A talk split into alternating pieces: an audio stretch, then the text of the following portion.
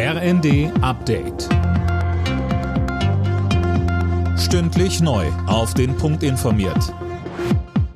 Ich bin Gisa Weber. Guten Abend. Die Pläne von Gesundheitsminister Lauterbach, die digitale Patientenakte in zwei Jahren zum Standard zu machen, stoßen auf ein geteiltes Echo. Die Stiftung Patientenschutz begrüßt das Vorhaben grundsätzlich.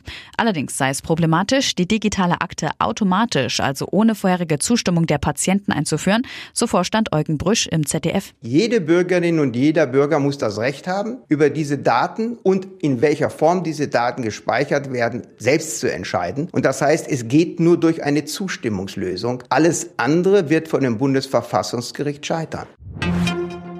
Bei der Deutschen Post droht eine größere Streikwelle. In einer Urabstimmung haben sich die Mitglieder der Gewerkschaft Verdi für einen unbefristeten Streik ausgesprochen. Das Ganze kann allerdings noch abgewendet werden. Im Tarifstreit wollen sich Post und Verdi morgen wieder zusammensetzen. Das Deutschlandticket soll vor allem Menschen mit wenig Geld entlasten. Genau die könnten jetzt aber beim Kauf ausgeschlossen werden. Tom Husse. Ja, zumindest wenn sie Schulden haben. Wie die Süddeutsche berichtet, will die Bahn beim Online-Kauf eine Bonitätsüberprüfung machen. Hintergrund, anders als das 9-Euro-Ticket, das es an jedem Fahrkartenautomaten auch einmalig gab, gibt's das 49-Euro-Ticket nur im Abo.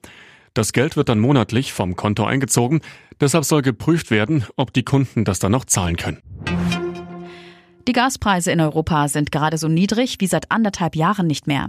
Laut Analysen hängt das unter anderem mit den gut gefüllten Gasspeichern der Länder zusammen. Bislang war der Winter vergleichsweise mild.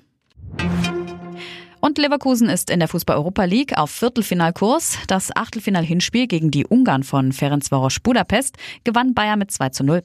Union Berlin spielte 3 zu 3 gegen Saint-Gilloise aus Belgien. Alle Nachrichten auf rnd.de